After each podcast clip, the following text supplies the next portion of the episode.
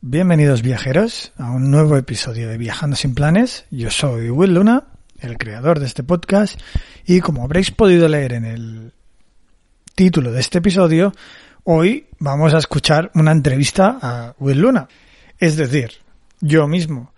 Pero todo esto tiene un motivo, ¿no? Para empezar es una entrevista que ya está grabada, se grabó hace dos años, la he querido recuperar porque, bueno, últimamente Viajando sin planes está creciendo bastante, está recibiendo un montón de nuevos suscriptores, de comentarios, de me gustas, de escuchas, muchas más escuchas. Y he pensado que entre pues tantas escuchas, tantos podcasts, porque en Viajando sin Planes hay más de 300 episodios y, y todo esto, pues habrá gente que diga, oye, pero ¿quién es Will? O no conozco a Will, no, le escucho cada día y no sé quién es. Claro, podría haber hecho un episodio presentándome a mí mismo, de hecho, bueno, de hecho lo hay, que es la introducción de este podcast, y también hay otros en los que hablo eh, de mí mismo, sobre todo los especiales 100, 200, 300, que dejaré enlazados. Pero, bueno, también hay un episodio que a mí me gustó mucho grabar, y que yo aprecio mucho, que es un episodio que me grabó Pablo Strubel del podcast Un Gran Viaje, que ya tiene más de 1800 escuchas, y en el que, pues, eh, Pablo me entrevista y me pregunta sobre los motivos que me llevaron a cambiar de vida, a dejar mi vida de 8 a 5 en Barcelona y irme a viajar por el sudeste asiático. Lo he dicho muy rápido, sudeste asiático.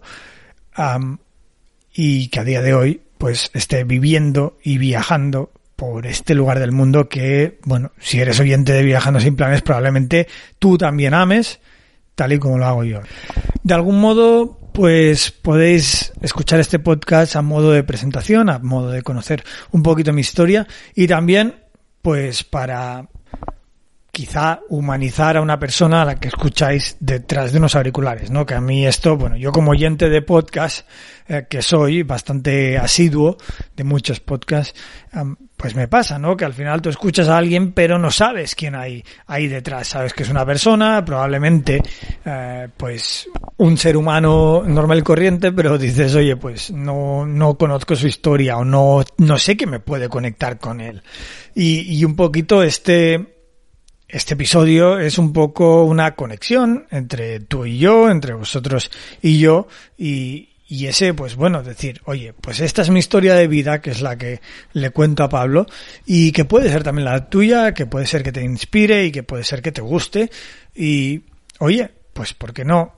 Probablemente los que amamos el sudeste asiático sea por razones eh, bastante similares y también tengamos vidas bastante comunes. Entonces, tanto sea que ya vives en el sudeste asiático y te encanta o estás soñando con tu viaje eh, por, por esta zona del mundo, pues bueno, eh, puede ser que mi historia te resulte familiar y si te inspira, pues aún mejor. Bueno, a eso, iré- a eso vamos ahora mismo. Os recuerdo que este es un podcast que fue inicialmente grabado en el podcast de Un Gran Viaje de Pablo Strubel, podcast que también os recomiendo y que a- obviamente he pedido permiso para eh, republicar este episodio. Y bueno, no nos andemos con más rodeos. Si queréis, podéis aprovechar este podcast pues para presentaros vosotros, eh, para conoceros un poco. La verdad que conozco a varios oyentes de Viajan sin Planes, a muchos de los que apoyan, eh, como Roger, como Laura, como otra Laura, como Miguel, como Rubén y como muchos otros que pues muchos a veces apoyos y a veces no, que me que habláis conmigo, que me comentáis un poco vuestro día a día o que me preguntáis también por mi vida, eh, cosa que me encanta. Pues eso, si os apetece también presentaros, podéis dejaros, dejarlo en los comentarios de este episodio, darle al botón de, de me gusta si es que os gusta, eh, que eso siempre ayuda a que, que llegue a más gente, a que crezca más el podcast y bueno, como más gente, pues mejor, más entretenido y más grande se hace esta comunidad de este lugar que nos gusta tanto, que es el sudeste asiático y bueno, a mí con un poco de predilección por Tailandia. Pero bueno, eso de la predilección ya va a título personal y puede ser que a ti te guste otro país del sudeste asiático. Em, bueno, ya, así que no nos enrollamos más y vamos con este episodio, con esta entrevista que me hizo Pablo Strubel, que espero que disfrutéis y que nos haga conocernos un poco más. Vamos allá. Hola, hola, hola, viajeros, viajeras. Bueno, volvemos otra semana más, una semana más a hablar con un viajero de Barcelona a quien puedo considerar y considero mi amigo. De hecho, le conocí en 2017 durante las jornadas de los grandes viajes que organizamos Iciar y yo, porque él trabajaba en The Bicycle Apartments, que era nuestro patrocinador en aquel evento en Barcelona. Y él trabajaba en, en la recepción y la atención al cliente y bueno, ¿quién me iba a decir que dos años y medio después me volvería a encontrar con Will en Chiang Mai, la ciudad en la que se podría decir que vive en la actualidad y desde donde nos está atendiendo en estos momentos. Hola Will, ¿cómo estás? Hola Pablo. Pues sí, bueno, aquí estamos en Tailandia eh, disfrutando de la no pandemia de momento. Bueno, muchísimas gracias por, por atendernos y hoy, bueno, vamos a compartir este espacio radiofónico, se podría decir, y, y que además es, es, una pasión conjunta porque la de compartir viajes a través del podcast, eh, en tu caso con un programa que se llama Viajando sin planes y del que luego hablaremos, es una pasión conjunta. Will, tú llevas viajando desde enero de 2018, lo que a día de hoy son dos años y diez meses, y llevas viajando sin planes, que es como has llamado a tu podcast, a tu página web, pero me gustaría preguntarte, eh, ¿qué es eso de viajar sin planes y por qué crees que es tan importante viajar de, esta manera? Bueno, es una buena pregunta y, y me gusta porque, porque a veces eh, queda algo como como un poquito solo el nombre, ¿no? Pero en realidad sí que tiene un trasfondo. Eh, y, la realidad es que cuando yo empecé a viajar, de algún modo, eh, quería que, que, digamos, mis expectativas no superaran a la realidad, ¿no? Y, y, sabía que de algún modo, si intentaba planear un viaje, si intentaba ver eh, lugares, si intentaba buscar imágenes, ¿no? De algún mo modo me estaba haciendo, no sé si decirlo así, eh, un spoiler, ¿no? De alguna manera. Sí. Y, y, y, me lo planteé de esa manera y, y, de hecho por eso, por eso vino lo del podcast. Porque siempre pensaba, eh, quiero un podcast de viajes que me hable de lugares, ¿no? Que me hable de sitios a los que quiero ir, pero eh, que me deje la libertad de crearme el lugar en mi mente, ¿no? Y que me deje la libertad de imaginármelo, pero sin la necesidad de darme una, una imagen de aquel, de aquel lugar, ¿no? Y, y por eso empezó Viajando sin planes el podcast y por eso viajé sin planes y, y bueno, tan sin planes que, que mi primer billete de avión fue abrir el buscador de, de vuelos, poner Barcelona, y el primer vuelo directo económico eh, que me llevara por el sudeste asiático lo cogía. Y, y empecé por Ho Chi Minh.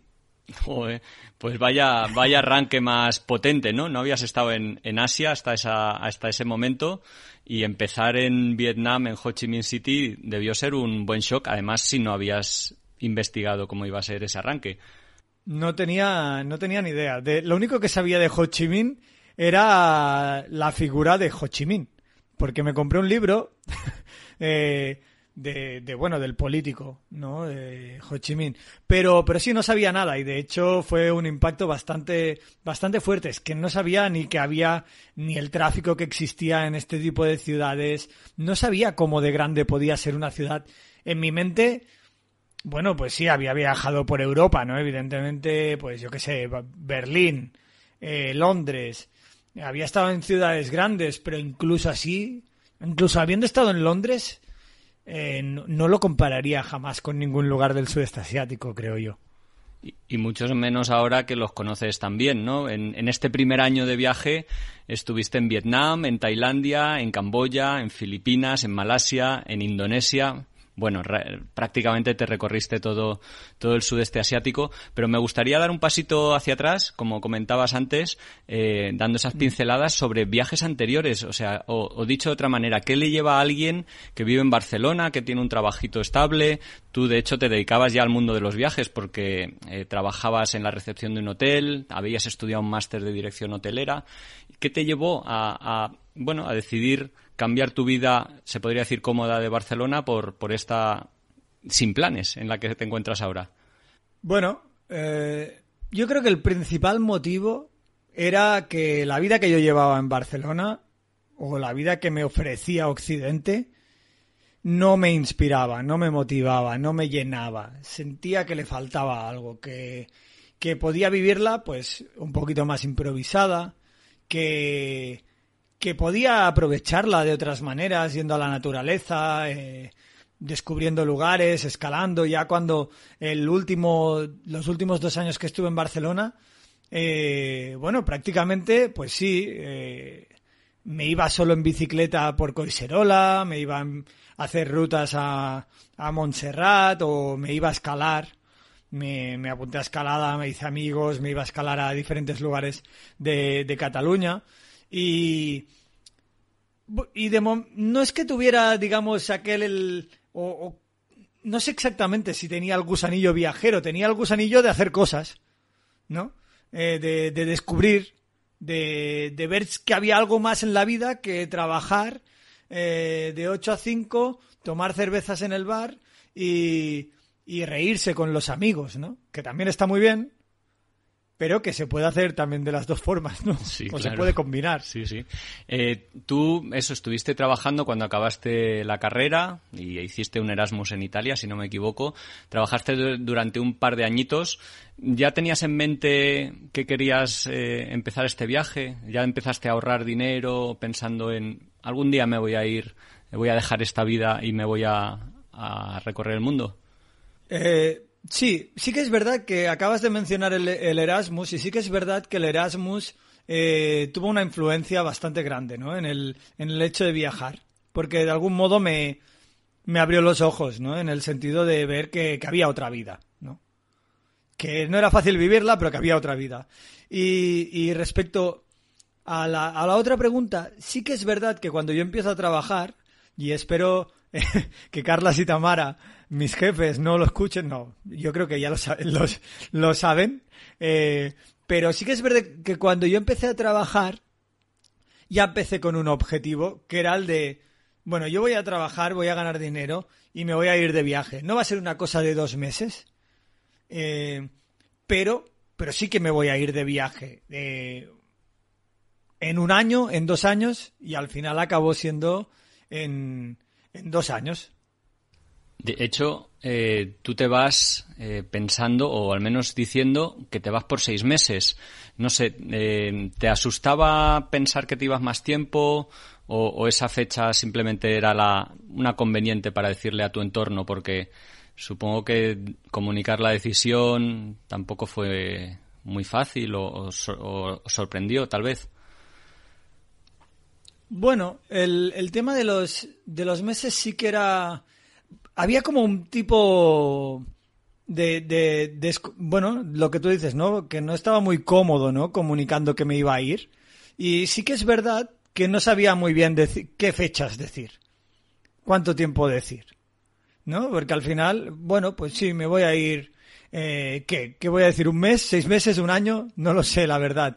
Y encontré como un, una almohada, ¿no? Que eran los seis meses. A todo el mundo le parecía algo correcto, seis meses. Eh, mi familia no tenía problemas, en realidad. Pero, pero sí que comentarlo a, a otros miembros de la familia, a, a amigos, eh, sí que tenía un poquito más de eh, presión de alguna manera, no sé cómo decirlo. Y sí, seis meses era una cifra que a todo el mundo parecía parecerle bien. Correcto. ¿Y te ibas con algún miedo o, dicho de otra manera, qué te preocupaba sí. en este primer gran viaje que hacías? Creo que lo que... Bueno, tenía varios miedos. Eh, tenía miedo a sentirme solo, tenía miedo a, a. Bueno, uno de los grandes miedos que tenía era que la vida que yo me encontrara ahí no fuera la que a mí me gustaba o la que yo esperaba. Tenía muchos miedos de que pasara eso, porque como te he dicho al principio, eh, pretendía cambiar mi vida. Pretendía cambiar el estilo de vida que me ofrecía Occidente que no me gustaba. Entonces tenía mucho miedo que, que ir a otro lugar y, y, que me sucediera lo mismo fuera eh, pues otro fracaso y entonces ya no tenía salida, ¿no? Era como un plan. Y, y, y si sucedía eso, mm, me metía en, me metía en un problema, ¿no? Ese era mi gran miedo, creo yo. Y sentirse solo, yo creo que por lo que he leído y escuchado en tus podcasts, eh, una de las mejores maneras de combatirlo fue viajando por el sudeste asiático y más en concreto usando la- los hostales, ¿no? Que son focos o centros de, otros viajeros que muchas veces viajan, viajan solos. Eh, ¿Has tenido, se podría decir, buenas experiencias o malas experiencias viajando en los hostales? Pues he tenido experiencias gen- geniales y como tú dices, eh, realmente los hostales me, me ayudaron en el viaje eh, de sobremanera. De hecho, creo que uno de los grandes problemas que puede tener la gente ahora mismo al empezar es encontrarse con, con hostales vacíos, ¿no? Eh, si empiezan ahora a viajar. Cosa que, que, bueno, tampoco está mal, ¿eh? Quiero decir, eh, luego hablaremos, si quieres, de, de la soledad. Yo he aprendido mucho de la soledad y estoy súper cómodo ahora mismo eh, haciendo cosas solo.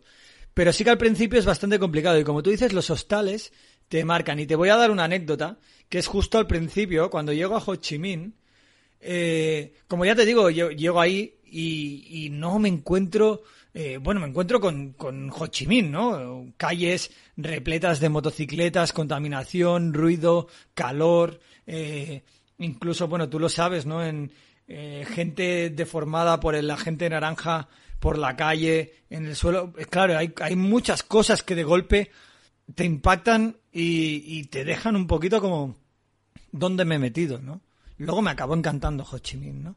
Pero, pero llegué y tuve mucha suerte, o quizá el consejo que le daría a cualquier persona es asegúrate que las dos primeras noches que te coges eh, en un en, en tu primer viaje, ¿no? Eh, asegúrate que, que sea en un hostal guay, porque puede cambiar mucho la situación.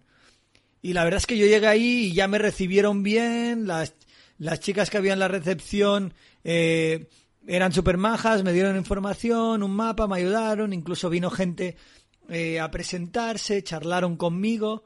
Yo, yo era un poquito el rarito, de alguna manera, ¿no? Yo era como un poco, estaba reticente a, a relacionarme con esa gente porque no sabía quién eran ni qué, ni por qué me trataban tan bien, de algún Sí, modo, sí, ¿no? sí.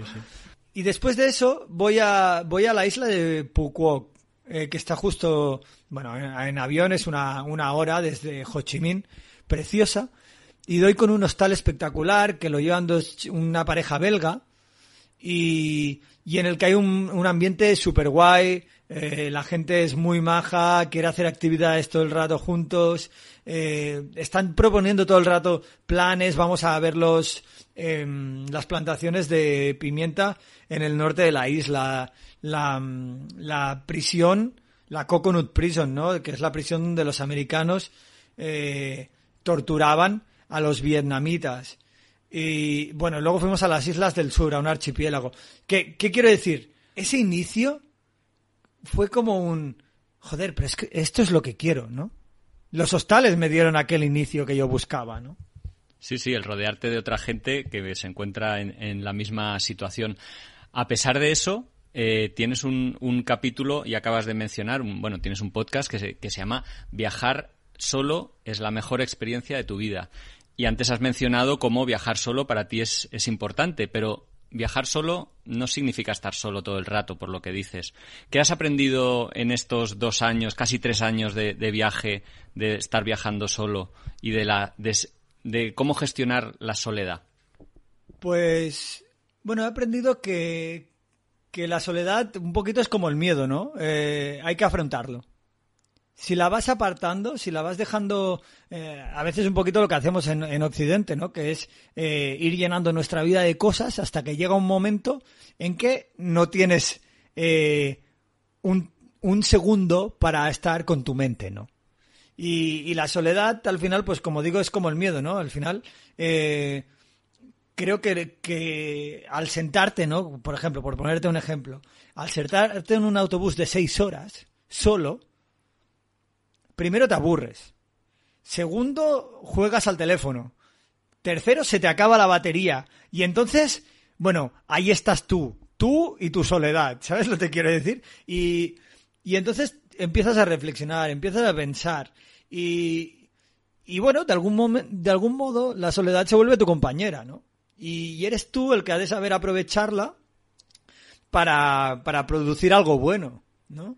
Para crear, para pensar, para sea lo que sea, para producir algún, no sé, si tienes un proyecto, si, si sueñas con algo, pues, joder, es, es, el- es tu tiempo contigo para hacer lo que sea que sueñes, ¿no? Y, y, y bueno, creo que es- así es. Y lo bueno de viajar por Asia, además, es que en el casi prácticamente en el momento que quieras, que quieras estar acompañado, rodeado de gente, lo puedes hacer gracias a pues los hostales o redes de alojamiento o, o coincidencias, ¿no? Porque hay muchos viajeros recorriendo esa, esa parte del mundo. Eh, los, No, El problema, el, el problema que tiene Asia es si quieres estar solo, que a veces no te dejan. ¿Sabes? El, bueno. el- los primeros meses de viaje, como decías, Vietnam, Tailandia, Camboya, haces cosas que hay que hacer, como, no sé, submarinismo en Tailandia o, o visitar Angkor en, en Camboya. Sin embargo, Correcto. también tienes una pequeña crisis, ¿no? A los tres meses de viaje que, que te hace un poco replantearte, oye, ¿me vuelvo? Will, ¿no estabas, no estabas disfrutando tanto? ¿O qué, qué, qué sucedió? sí que estaba disfrutando tanto, pero, pero hubo un momento en que, y es una sensación muy extraña, ¿eh? es, es complicada de describir y espero que la pueda transmitir, pero hubo un momento en que pe- empecé a pensar, ¿es esto la vida real? No, no estaba asimilando lo que hacía.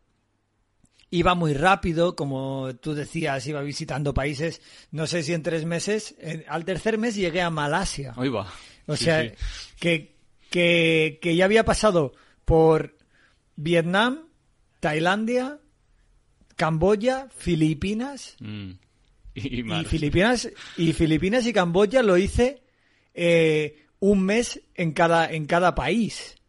O sea que Vietnam y Tailandia se me los comí en, en un mes, literal, juntos. O sea, fue claro porque que, al principio qué pasa que o creo yo, ¿no? Que empiezas a como como a querer hacerlo todo, ¿no?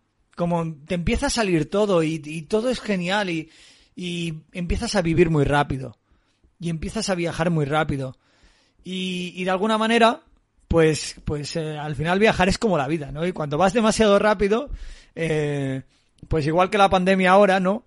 Eh, la vida te mete una hostia y viajar te mete una hostia. Y, y a mí me pasó a los tres meses que, que llegué a Malasia y fue un cúmulo de casualidades que tenía que cambiar un, el ordenador y lo tenía que hacer en Malasia. Y, bueno, eso me permitió pararme, pero también pensar y decir, ¿qué estoy haciendo aquí? Y sí, fue una crisis que se solucionó llegando a Chiang Mai. bueno, llegando a Kopangan y de Kopangan eh, volando a, a Chiang Mai y descubriendo otra Tailandia mucho más eh, real, digamos, mucho más. La descubrí a un ritmo más bajo, la descubrí de otra manera, la descubrí no yendo a los lugares turísticos, pero disfrutando de la gente que conocía. No iba a consumir en Chiang Mai me tiré o en, o en Kopangan me tiré dos semanas eh, prácticamente haciendo nada, visitando la isla porque ya me la conocía. Entonces fue como un esta es otra manera de viajar que no había valorado. Yo había, yo había aprendido a viajar consumiendo, que es un poquito la manera que nos enseña el sistema en sí, ¿no? Es decir, yo voy a un lugar, eh, como tú dices, ¿no? Pues consumo eh, Angkor Wat, consumo Kampot, consumo Siem Reap, lo que sea, ¿no? Y ya, ya tengo Camboya, ya lo he visitado, me voy. Y descubrí que había otra manera de descubrir lugares, de, de viajar, que era, bueno, descubriendo las personas, bueno, quizá he usado demasiado esta palabra, ¿no? Eh, co- Sí, sí. compartiendo tiempo con las personas, eh, compartiendo tiempo con las personas, eh, ya te digo, bueno, explorando el lugar, parando, ¿no? Me gustan mucho estas reflexiones que haces porque creo que eres una persona muy reflexiva. No solo lo hiciste eh, a los tres meses, eh, creo que tu viaje ha sido un viaje bastante, eso, meditativo, reflexivo, contemplativo de tu vida. Eh, porque hay muchos viajeros, yo creo que, se tiende a viajar con esa idea de cuanto más mejor, pase lo que pase, y si me quedo un año mejor eh, que medio año, si me quedo dos mejor que uno, sin pararse a pensar si realmente es lo, es lo que quieren hacer, ¿no?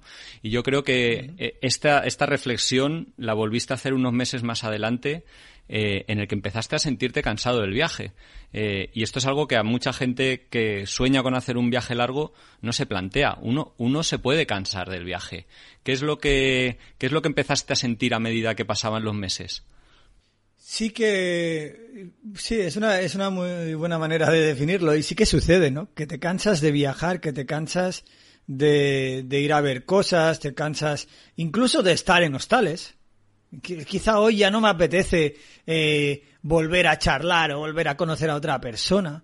Eh, te quedas en un lugar y ya estás como un poquito casi haciendo tu vida de 8 a 5 otra vez, ¿no? Prácticamente. Sí, sí, se Y- generan las rutinas viajeras, se podría decir, no sé. Claro, te, te vuelves en, en esa rutina que decimos, ¿no? Eh, yo creo que lo que es interesante aquí, un poquito, es, es lo que tú decías. No quedarte por quedarte, sino analizar por qué me está pasando esto. También, en, en parte, yo creo que es culpa de no haber, eh, digamos, analizado la situación anteriormente, ¿no? No haber planeado. Pero sí que, si yo conociera al Will de hace un año, le diría, bueno, cada vez que te pase algo, párate y analiza. ¿Qué, qué te hace falta en la vida? Quizá no es necesario eh, viajar sin parar. Quizá no es necesario eh, cambiar de país cada mes. Puede ser que viajar también sea, como hice, eh, aprender tailandés en Chiang Mai.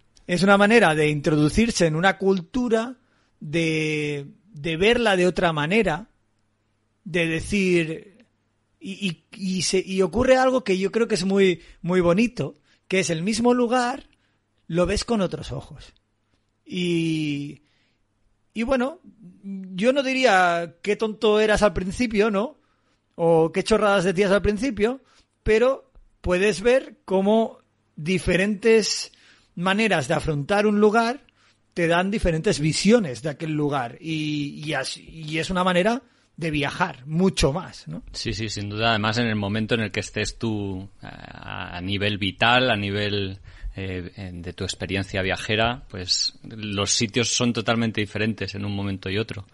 Eh, Will, cuéntanos, porque ha- hablábamos de viajar sin planes y de lo estupendo que era y de la filosofía de viaje que representa, pero seguro que tienen una cara B. Seguro que hay unos, bueno, algo que no, algo que no mola tanto de viajar sin planes o que te ha podido llevar a problemas, eh, malentendidos, eh, situaciones extrañas. No sé si tienes alguna anécdota que contarnos o aprendizaje de, viajar sin planes.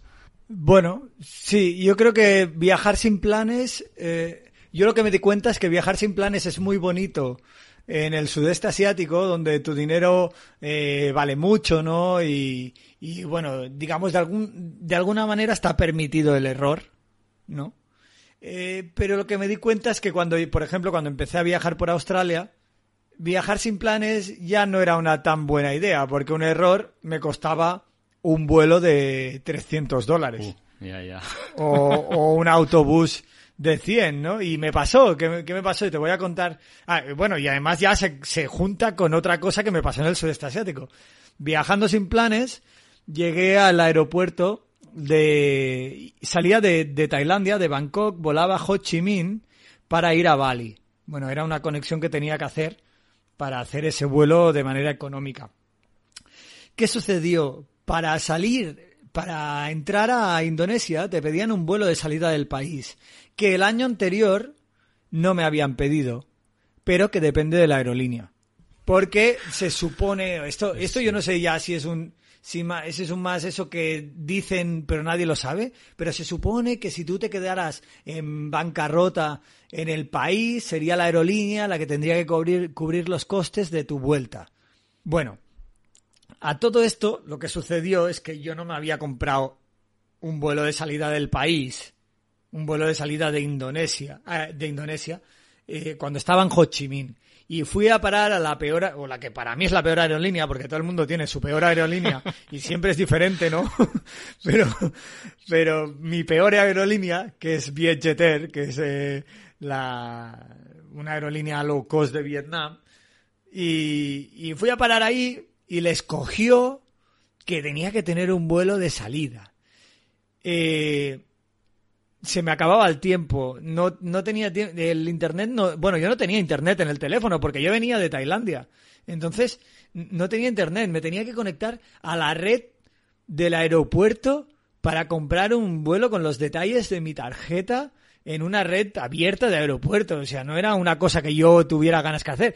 Pero, no solo eso, que la aplicación en la que quería comprar el vuelo no me dejaba porque tenía una red abierta. Así que acabé convenciendo a la chica de Vietjet Air di- diciéndole, diciéndole, eh, por favor, dame la red wifi de Vietjet Air para que pueda comprar el vuelo que no puedo y por tu culpa voy a perder el vuelo. Y bueno, y al final, eh, al final me dejó la red y pude comprar el vuelo y eh, bueno, claro, esto, esto, esto era solo el principio. Tenía que comprar un vuelo con un visado que aún no tenía. Es decir, yo compré un vuelo.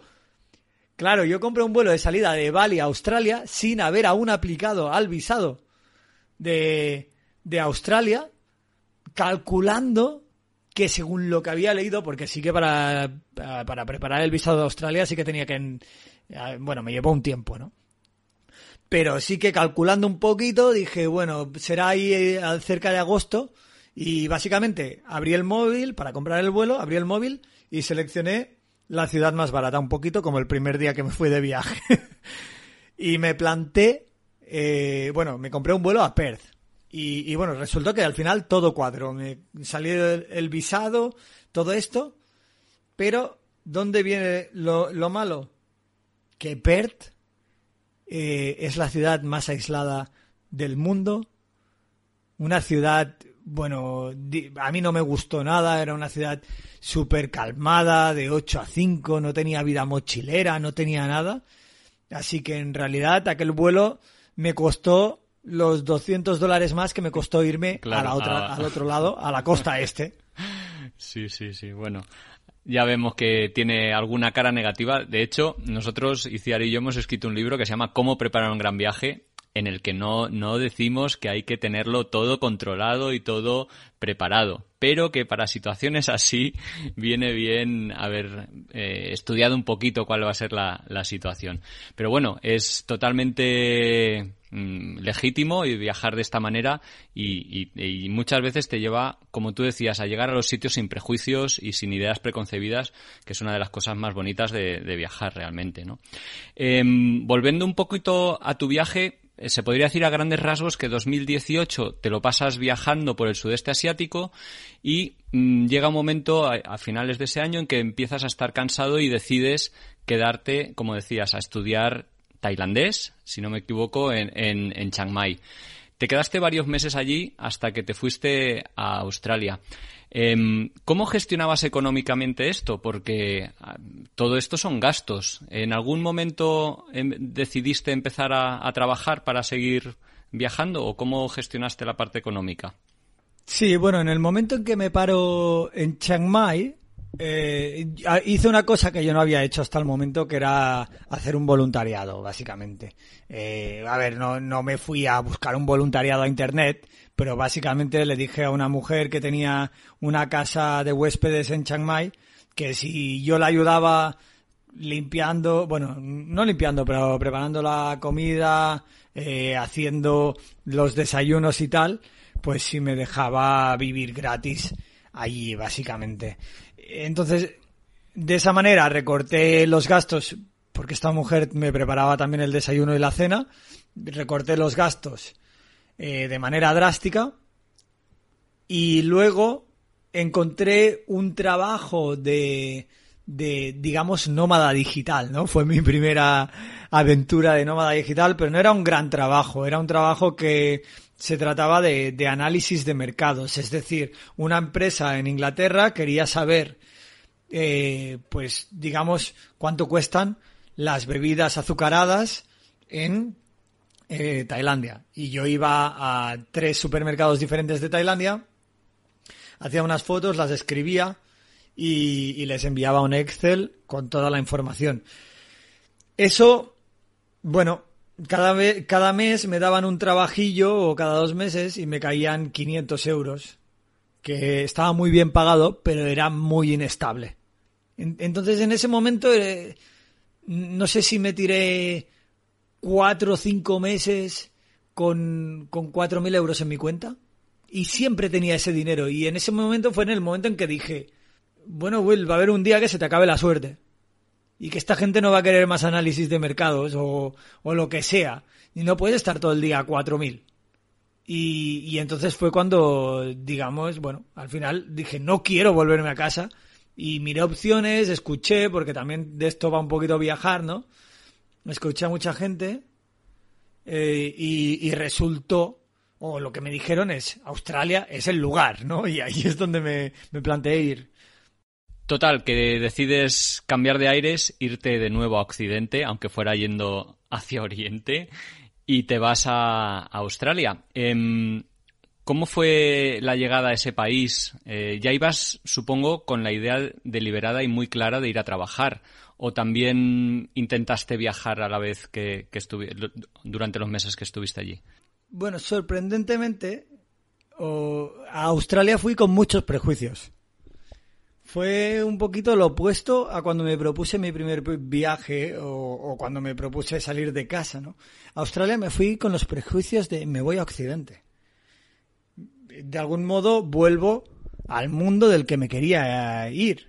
Y, y era, era muy reticente a, a viajar, era muy reticente a hacer cosas. De golpe, mm, no sé, digamos como que se, se, se cubrió, ¿no? O, hubo una nube, ¿no? Negra en, en el viaje. Y, pero me la creé, me la creé yo solo, de hecho. Y, y me la creé yo solo y, y empezó como a no fluir las cosas. Pero, pero bueno, también resultó que, que al final es lo que decimos, ¿no? Pues llegas a un hostal, hay más viajeros, hay más gente y, y, y- la- los viajeros hacen piña y te ayudan y te apoyan. Y, y eso es lo que me pasó en Australia, que me encontré muchos viajeros que, que a pesar de que yo no le ponía ganas, ellos me ayudaban y me seguían empujando y me decían, pues haz esto, vamos a tal sitio, no sé qué.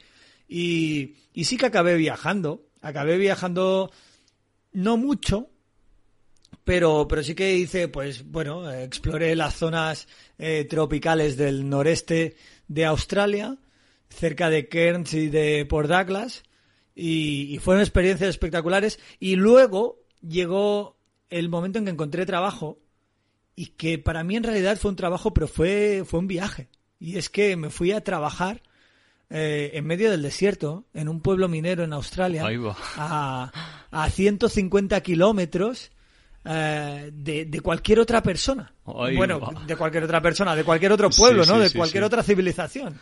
A mi alrededor solo había desierto, canguros y, y tres pubs, que eran los del pueblo en el que vivía.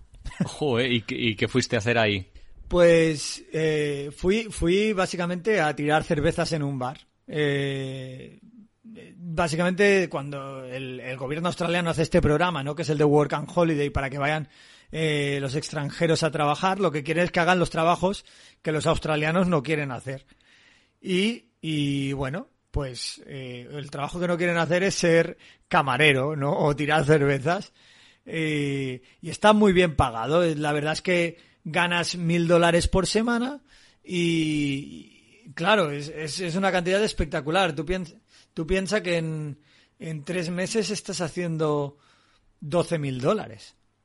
De, claro, tú imagínate, en realidad es que, vale, no tienen nada que ver con viajar, pero son 12.000 dólares que luego puedes usar para lo que tú quieras, Claro. ¿no? Sí, sí, sí. Y, claro, para viajar todo lo que tú quieras. Y un poquito por eso también estoy aquí, ¿no? Porque, por suerte también, escogí el momento adecuado. Pero, pero bueno, lo que me llevé de allí realmente era, fue llegar a un pueblo donde la gente, o, fue descubrir la vida del pueblo, ¿no? Eh, fue descubrir un lugar donde la gente se cuidaba los unos de los otros, se conocían, se saludaban, te sonreían, te traían cosas. Un, me acuerdo que un día hicimos una broma sobre unos pollos fritos porque había eh, un- unas chicas que, que trabajaban conmigo que eran vegetarianas y bueno, los australianos ya sabes que en medio del desierto, bueno, no acaban de entender lo que es el vegetarianismo, ¿no? Bueno, resultó que hicieron una broma de unos pollos fritos, yo se la seguí un poco y, y al día siguiente eh, se recorrieron 150 kilómetros para ir a comprar pollo frito al KFC y traérmelo. Joder. O sea que, pero, pero, claro, eh, bueno, pasaban muchas cosas, pero que es, es muy curioso, ¿no? ¿no? No sé cómo explicar que eso también era viajar, pero es que lo era, estaba descubriendo un mundo completamente diferente. ¿Cómo se llamaba y, y descríbanosla un poquito? El, el pueblo en el que trabajaba. Sí. Eh, tú piensas que había, por ejemplo, eh, alrededor, perdón, alrededor de 2.000, 3.000 personas en aquel pueblo y, y eran todo casitas muy bajitas, eh, digamos un poquito del rollo este tropical, eh, que, intentan cubrirse mucho del sol. Entonces, eh, básicamente era una- un pueblo cuadriculado. Un pueblo cuadriculado con calles que van para arriba, para abajo, porque claro, en medio del desierto pues no le das la forma de la montaña o de lo que sea. El, el pueblo tenía forma cuadriculada y básicamente en aquel lugar se hacía vida de familia y, y luego sí que es verdad que había un laguito cerca. Entonces lo que hacíamos era coger una furgoneta, la furgoneta del, del pub en el que trabajábamos y nos podíamos ir al lago a, a bañarnos. Pero si quieres, si quieres saber lo que es la soledad, ahí aprendes lo que es la soledad. O sea, eh, no tienes a nadie alrededor. En realidad, ahí, ahí valoras, que tanto nos quejamos, ¿no? De- del teléfono y de todo esto. Ahí valoras tener un teléfono. Y poder llamar a tu madre, a tu padre, a tu abuela. Creo que mi familia nunca ha estado más contenta que cuando yo estuve en Australia. ¿Sabes, ¿Sabes lo que quiero decir? Eh, pero, pero, pero es cierto, ¿no? Eh, y, y- y ahí es cuando realmente valoras, bueno, pues que, que alguien se acuerde de ti, que charle, eh, no sé, es la vida es muy simple, pero a la vez eh, valoras las cosas mucho más. tiempo pasaste en total? ¿Y en qué momento decides volver a Tailandia? Pues pasé allí, en, en Australia en total pasé cinco meses, dos meses eh, viajando y a su vez buscando trabajo y tres meses trabajando. Y, y para año nuevo decidí volver a Australia para encontrarme o reencontrarme con mi novia, que, eh, que es con la chica que había estado en Chiang Mai y también fue una de las razones por las cuales, por la cual no quería volver a casa o quería de algún modo poder combinar ambas cosas. ¿no? Y ahí es donde nos, nos volvemos a ver, efectivamente. Eh, fue en 2000, Correcto. sí, en enero, febrero de 2010 y... Ah, no, de 2020, de este año. ¿Cómo pasa, este cómo año. pasa el tiempo? y ahí ya estabas a tope con otro de tus proyectos que has llevado a cabo a lo largo de todo este viaje, que es el, el podcast. Eh, el podcast que se llama como tu web, Viajando sin planes, y en el que has eh, creado muchísimo contenido del sudeste asiático, pero también de muchos otros temas relacionados con el hecho de viajar, de vivir y trabajar. Eh, cuéntanos un poquito cómo o por qué surgió esta idea del podcast y qué se encontrará la gente que, que escuche y apoye a tu podcast. Bueno, la idea del podcast un poquito, como, como había dicho al principio, sale por la, eh, por la, bueno, la necesidad que creo que existe, ¿no? De, de que haya un hueco en el, en el que los viajeros podamos contar nuestros viajes eh, sin la necesidad de ver imágenes, ¿no? que yo creo que es lo que me faltaba a mí al principio, me acuerdo estar en The Bicycle Apartments, ¿no? Eh, queriendo escuchar cosas sobre viajes y no encontrarlas. Y porque tú, Pablo, aún no te habías puesto con el podcast tampoco. Y, y aún no había nada. Entonces, bueno, ahí lo empecé y sí que empecé dando un poquito de tumbos, ¿no? Yo creo que todos al final que cuando empezamos un primer proyecto, ¿no? Damos un poquito de tumbos. Pero sí que, bueno, la idea era un poquito narrar o explicar los lugares que iba visitando. Y, y bueno, hablé de Vietnam, de Tailandia, de, de Filipinas, de Indonesia. Y, y luego sí que en los países en los que estuve más tiempo o que pude profundizar un poquito más en, en el viaje, eh, fui a, empecé a hablar de lugares concretos. Que además también me parece alguna vez, a veces me parece un poco una temeridad, porque es muy complicado, eh, o creo que la gente no, no es consciente que a veces eh, cada lugar depende de, de la persona que lo visite. Sí, ¿no? sí, claro, pero bueno, al final es, es tu percepción, eres tú quien está hablando y, y- y evidentemente tu percepción y, y tu opinión es la que el oyente sabe que va a recibir. Correcto.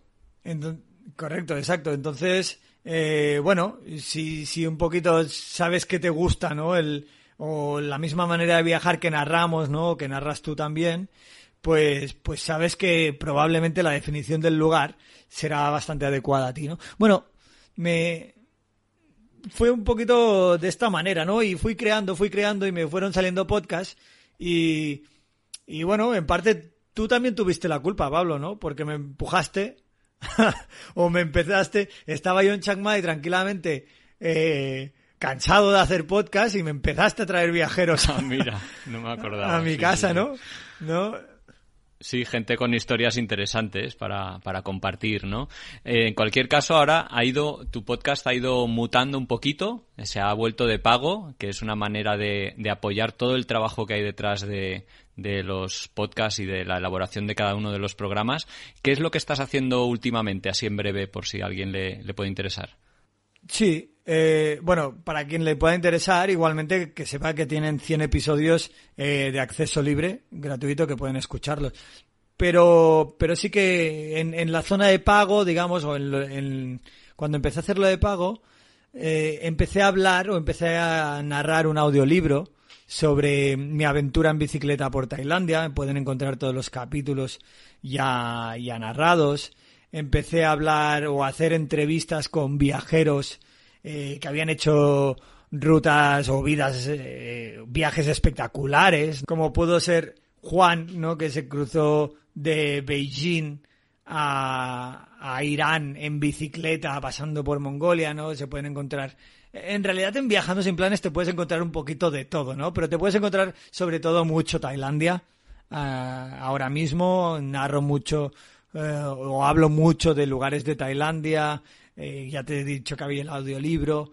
Y, y bueno, te puedes encontrar también entrevistas eh, y el podcast para empezar a viajar, que fue un poquito, eh, no sé si a empujón tuyo, ¿no? Que me dijiste, Will, tendrías que hablar de empezar a viajar, tendrías que dar consejos de empezar a viajar. Y, y a ello me puse y ya llevo 11 episodios y la idea de ese podcast es que dure 52 semanas, que es un año. Y que me parece que para aquel que ya se esté pensando viajar, ya es el tiempo perfecto para acabar de ahorrar del todo y tomar la decisión que yo creo que al final es el, el gran trabajo ¿no? que hay que hacer en ese último año. Will, cuéntanos un poquito, porque justo lo has mencionado y me interesaba mucho saber cómo ha sido tu último viaje dentro de este gran viaje que llevas dos años y, y diez meses ya, que ha sido atravesarte Tailandia en, en bicicleta. ¿Cómo surgió la idea y cómo ha sido la experiencia? Porque has viajado de una manera muy básica, alojándote en templos. Cuéntanos un poquito cómo eras recibido, cómo ha sido la experiencia. Bueno, ha sido, ha sido el mejor viaje de mi vida. Ahí va. Pero, no, no, pero ha sido una experiencia espectacular. Creo que también eh, es una cosa que que va llegando, ¿no? Que no el primer día te vas a poner con una bicicleta y una mochila atada a- al portaequipajes y te vas a poner a, a dar vueltas por Tailandia, ¿no? Pero un poquito eh, sucedió que como, como ya hablábamos, ¿no? Al poder controlar un poquito el idioma, eh, conocer la cultura tailandesa, bueno, mm, tenía ganas de algo y no sabía qué era ese algo, ¿no? Y un poquito lo que pasa siempre eh, es que aparece un viajero y te comenta algo y tú pones cara de cómo no se me había ocurrido antes. Y a mí es lo que me pasó, que apareció un chico francés y me dijo, me he cruzado Tailandia desde, desde Malasia, bueno, desde el sur hasta el norte, en bicicleta durante la pandemia, cuando, cuando estaban todas las, eh, todas las provincias de Tailandia cerradas. O sea, él, el francés, se cruzó Tailandia Joder. esquivando controles policiales. O sea que, eh, bueno, sí, claro. Pero, pero claro, siempre está bien que haya uno que esté más loco que tú, Sí. porque así, porque así tú ya dices, bueno, pues si yo lo voy a hacer con las fronteras entre provincias abiertas, pues ¿qué va a pasar? ¿No? Y, y sí que empecé a, esta vez, ¿no? Sí que empecé a recabar un poquito más de información, o un poquito a hablar con, con diferentes viajeros, y, y sí que empecé a, a, bueno, a escuchar y hablar del tema de, bueno, ¿dónde puedo dormir? Y me dijeron, hombre, los templos siempre te acogen. Entonces, pues lleva una tienda. Hablé con otros viajeros y me dijeron, lleva una tienda porque la puedes echar en cualquier lugar. Así, y, y cuando tienes algo en mente, ya todo va, todo, todo rueda, ¿no? Y, y eso que abrí el, el móvil, busqué una bicicleta de segunda mano y lo puse en un grupo y un chico me dijo, pues yo tengo una aquí que, que no la uso, que te, te la doy por 75 euros. Y era una bicicleta Trek mm, perfecta, de 300 euros cuesta nueva. Bueno, ni, ni lo miré, pero oh, yo tal, tal. Me fui ahí a mirarla, llevaba el portaequipajes, digo, Era bueno, una es que- señal. Estaba, estaba Claro, para es ti. que, es que- claro, es que, Pablo, es que ya, dice, me das la bicicleta con el portaequipajes. Eh, me fui al Decathlon, que en Chiang Mai hay Decathlon, me compré una tienda de 20 euros, la até atrás, até mi, até mi mochila y, y un, y un, ¿cómo se llama? Un colchón de yoga. Y, me- y me- Bueno, sí que es verdad que hubo primero una prueba. Hice una ruta en bicicleta a un lugar que conocía, cerca de Chiang Mai, y, y fue todo espectacular. Me dejaron dormir, bueno, el templo sí que yo ya conocía al monje de aquel templo, entonces le llamé, le dije, oye, ¿puedo dormir aquí? Sí, sí, no hay problema. Entonces sí que hice aquella prueba un poquito, luego cuando volví, cuando bajaba, la gente me paraba y me empezaba a invitar a café, me, me abrían las puertas de su casa y me decían, quédate aquí a tomar café. Llevaba yo dos cafés en una bajada de 10 kilómetros y, al tercero le dije, ya basta, no puedo beber más café, ¿sabes? O sea, eh, son las 8 de la mañana cuando llegué a Chiang Mai y bueno, sí que, que, ¿qué tal? Bueno, ahí empecé a sentir que, bueno, puede ser una buena experiencia y, y, y me decidí, me decidí y cogí la bicicleta. De hecho, la metí en el tren para hacer la ruta de- del sur de Tailandia, desde Hua Hin, desde Hua Hin, que es un pueblo cerca de Bangkok, hasta eh, Surat Thani, que es, digamos, el, el lugar de donde salen los barcos a las famosas islas de Koh Tao y Koh Phangan. Y, y ahí es cuando, bueno, empiezo a pedalear. Sí que el primer templo en el que duermo eh, me miran raro. No, no me encuentro cómodo. Y, pero, pero era un poquito. Tú yo tampoco transmitía confianza. Entonces, eh, tú, tú también eres lo que transmites, ¿no? Y llega un chico raro en medio de, de la lluvia, ¿no? Y te dice que si puede dormir con aquí con su tienda con una voz bajita, ¿sabes? Como un "Pe- Pidiendo perdón, sí, ¿qué?". sí. Claro, claro, como pidiendo perdón, ¿no? Pues normal que a los monjes también les pareciera raro. Eh, y, y- pero nada, dormí tal, pero sí que fui aprendiendo, ¿no? Un poquito cogiendo confianza, cogiéndole el gusto eh, y, y bueno, y empezando a, a recibir, bueno, un señor me invitó a dormir a su casa, me arregló la bicicleta, tenía un taller en su casa y me arregló la bicicleta de arriba abajo. eh, ¿Y en los, mona- Eh, en- en los monasterios de los monjes, ahí dónde dormías? O sea, ¿dormías con ellos en alguna sala o en el patio y, y te relacionabas con ellos? O sea, ¿comías o cenabas o desayunabas con ellos? ¿O, o cómo era la relación? Dependía, dependía mucho del, del templo. eh, dependía mucho del templo, pero eh, sí que es verdad que en general yo echaba la tienda en, en algún lugar, ¿no? Entonces yo llegaba y les decía, ¿qué puedo poner la tienda aquí? Y en general me decían que sí. Pero habían templos en los que me ofrecían habitación si quería, que siempre la rechazaba porque yo dormía bien en la tienda. Pero, y, y- y otras veces me invitaban, en un templo, por ejemplo, me trajeron fruta, eh, luego por la mañana me invitaron a, a desayunar. Eh, había, habían templos en los que charlaba con el monje. Dependiendo de cada lugar, podías encontrar. A los monjes les gusta hablar en general. Eh, quizá el problema eh, es que no les gusta o, o no es la idea que tenemos de un monje, ¿no? Al final que, que llegas allí y dices, "Oh, le quiero preguntar todo sobre el budismo y el monje quiere hablar que, de que, qué tal te ha ido el día y de dónde vienes. Claro, claro. Bueno, tú ¿Sabes? eres el extraño ahí, en este caso, ¿no? Entonces, Claro. Eh, Tienen más curiosidad, supongo, ellos por ti que no viceversa, después de tanto tiempo que llevas ahí en Tailandia, además. Por cierto, eh, tú que vives en Tailandia, ¿cómo, cómo ves el, eh, el, el turismo como industria, ¿no? El turismo es algo. ¿Cuál es tu apreciación o después de haber, tú también has estudiado turismo, o sea, ¿ha cambiado tu percepción del turismo como a algo positivo, a algo negativo o no sé, cuéntanos un poco qué es qué es lo que piensas?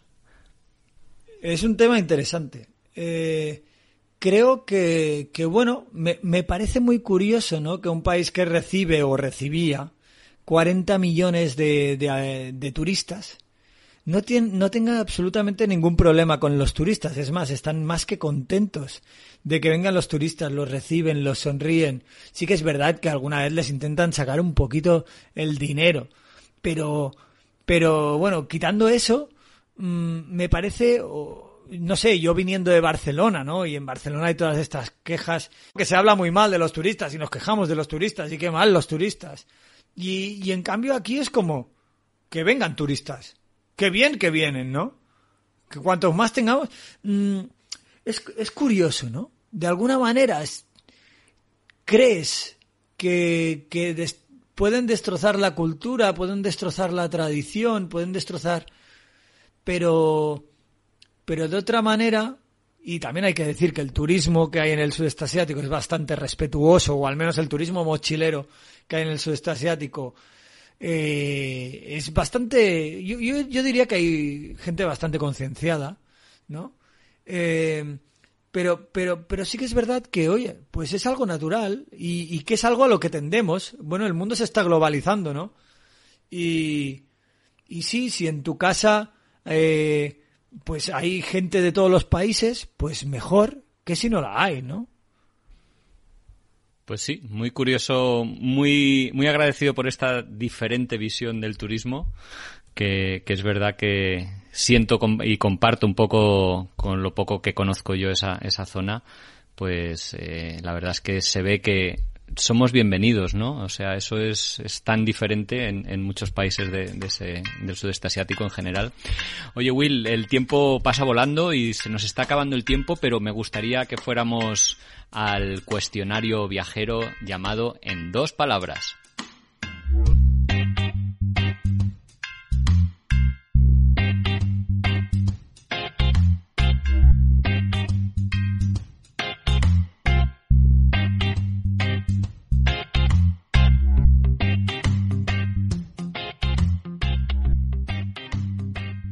Bueno, Will, cuéntanos, ¿qué comida no probaste? No he probado cucarachas fritas. Bueno, normal. ¿Qué comida te ha gustado más? Chicken tandoori en, en Malasia, bueno, y en cualquier lugar que hagan chicken tandoori. ¿Tienes algún libro de viajes que hayas leído que te haya apasionado y que nos quieras recomendar? Libro de viajes, eh, no, no es exactamente de viajes. Te diría que me leí Buda de Karen Armstrong y me reveló muchas cosas sobre la cultura asiática. ¿Y tienes algún grupo o música que hayas descubierto a lo largo de este, de este viaje que nos quieras compartir? John Mayer.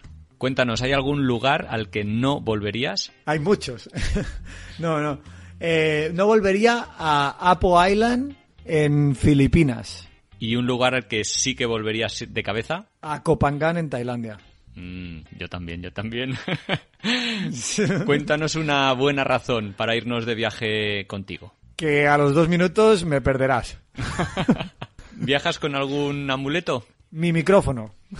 mi micrófono es mi amuleto, en realidad. Lo único que llevo todo el rato. ¿Tienes algún objeto que no falta en tu mochila? Una manta térmica. Por si acaso surge la aventura. Por si me tengo que cubrir en algún, en algún coche, eh, autobús, tren congelado, con el aire acondicionado Sí. congelado. Buena idea, sí, sí, no me extraña.